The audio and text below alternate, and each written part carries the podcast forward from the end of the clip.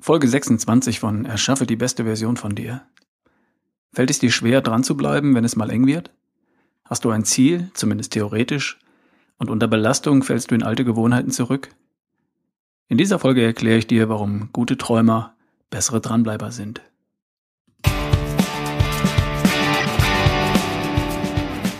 Willkommen bei Erschaffe die beste Version von dir, dem Podcast, der dir hilft, kerngesund, topfit und voller Energie zu sein. Mein Name ist Ralf Bohlmann. Ich bin Personal Coach und dein Mentor für die beste Version von dir. Schön, dass du da bist.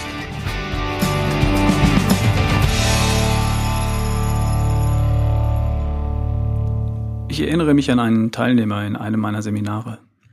Nennen wir ihn mal Jens. Der kam zu uns mit einer Idee. Etwas vage noch zu der Zeit.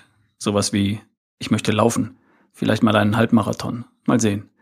Also ich sollte mehr trainieren und vielleicht meine Ernährung überdenken. Da lerne ich sicher was bei dir. So ähnlich klang das bei Beginn des Seminars.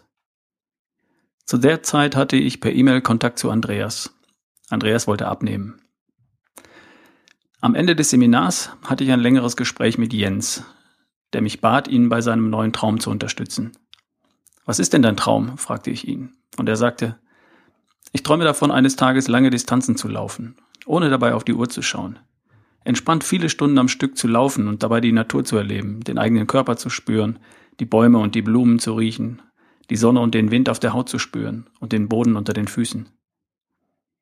In seinen Augen konnte ich erkennen, dass er, während er mir das sagte, Bilder davon in seinem Kopf hatte. Ich konnte sehen, wie er, während er mit mir sprach, die Bilder beschrieb, die vor seinem geistigen Auge abliefen. Er hatte Bilder oder Filme von sich im Kopf, in denen er leicht und federnd über Wiesen und Felder lief. Wir telefonieren immer noch jede Woche und er ist immer noch voll bei der Sache. Er hat seine Ernährung verändert, er schwimmt wieder regelmäßig, hat sich ein cooles Rad gekauft, eine GPS-Sportuhr, er hat eine Laufmesse besucht und für sich die ersten Läufe geplant. Er ist zum ersten Mal eine längere Distanz am Stück geschwommen, obwohl er früher immer nur kurze Distanzen trainiert hat. Seine Trainingsläufe werden immer länger, er probiert sich an Intervalltraining. Was ihm dabei gar nicht mehr so auffällt, ist, dass er sich ganz nebenbei auf dem Weg befindet, die beste Version von sich zu erschaffen. Stärker, fitter, ausdauernder, widerstandsfähiger, gesünder als je zuvor in seinem Erwachsenenleben. So ganz nebenbei. Andreas, mit dem ich gelegentlich E-Mail-Kontakt habe, hat ein paar Kilo abgenommen. Und immer wieder fällt es ihm schwer, dran zu bleiben. Wenn es zeitlich und was die Belastung angeht, eng wird, dann fällt er in alte Gewohnheiten zurück. Und dann braucht es wieder einen Anstoß von mir, um wieder in die Spur zu kommen. Jens fällt es überhaupt nicht schwer, in der Spur zu bleiben. Und Gründe, seine sportlichen Ziele zurückzustellen, gäbe es genug.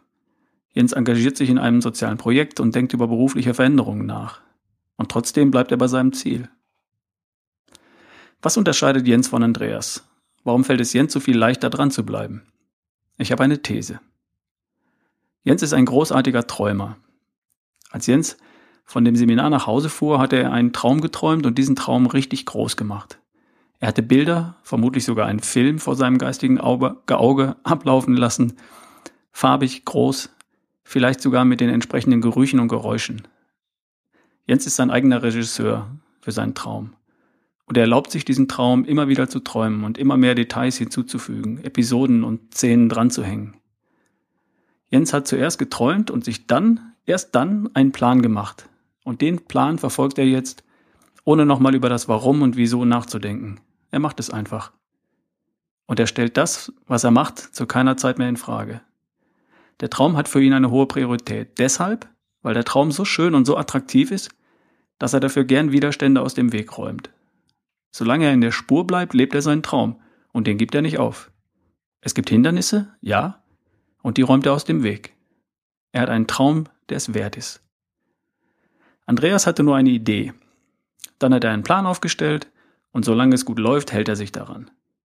Wenn es eng wird, rücken andere Dinge auf der Prioritätenliste nach oben und der Plan wird nach unten durchgereicht. Immer wenn Widerstände seinen Plan im Weg stehen, überlegt er kurz. Da war doch diese Idee, abnehmen. Wie war das doch noch gleich? XY Kilo? Ja, genau. Wofür genau war das jetzt wichtig? Ja, wäre nett. Aber jetzt gerade, wenn ich ehrlich bin, ich muss erstmal dies und das und dann sehen wir mal weiter.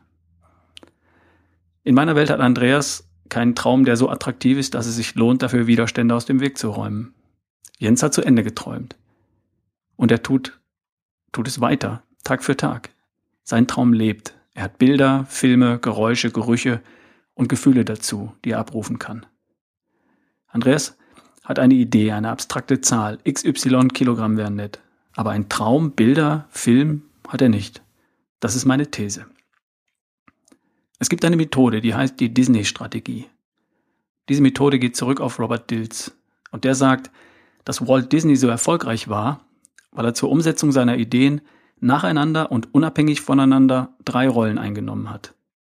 Die Rolle des Träumers, der einfach nur träumt und seine größte Version entwickelt und beschreibt. Die Rolle des Realisierers, der einen Plan erstellt und sich um die Umsetzung kümmert. Und die Rolle des Kritikers, der kritische Fragen stellt, mögliche negative Auswirkungen prüft, Bedenken äußert. Der entscheidende Part ist die mindestens gleichberechtigte Rolle des Träumers anzuerkennen.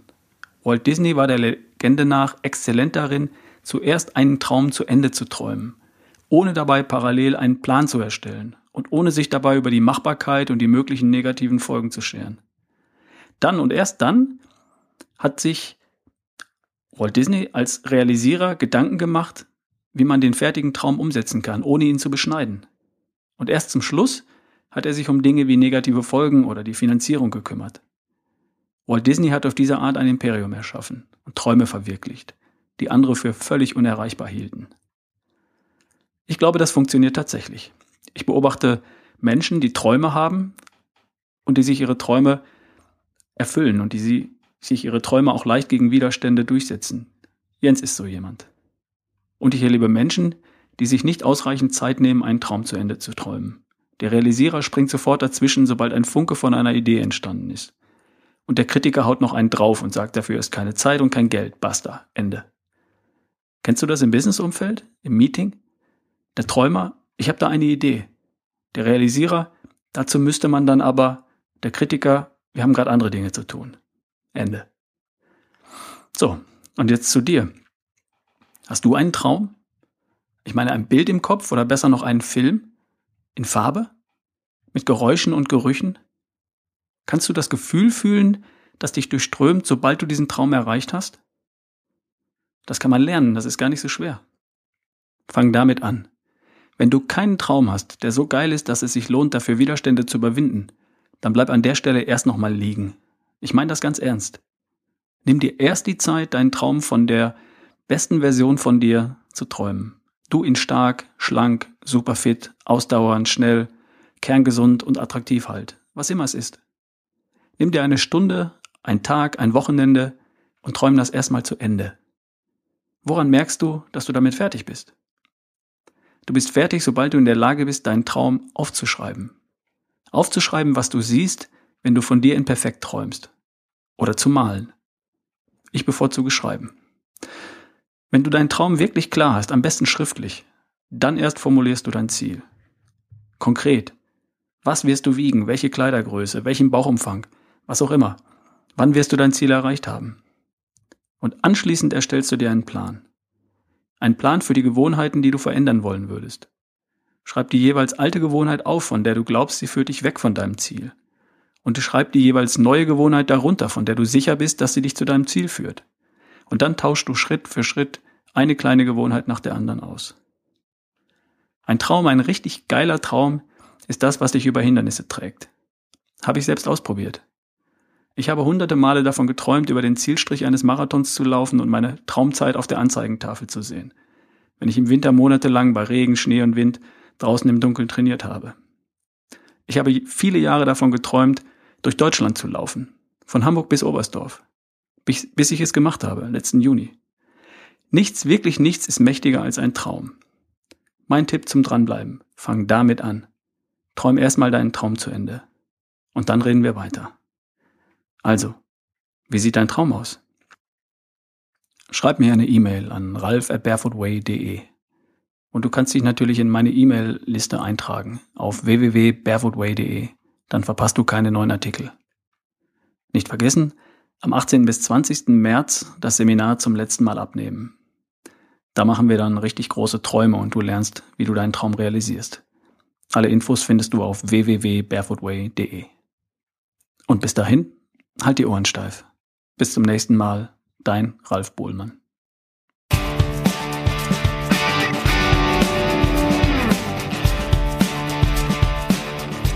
Das war Folge 26 von Erschaffe die beste Version von dir. Von und mit Ralf Bohlmann. Wenn du mehr Tipps und Infos für deine Gesundheit und deine Fitness erhalten möchtest, dann geh auf www.barefootway.de slash kontakt slash newsletter.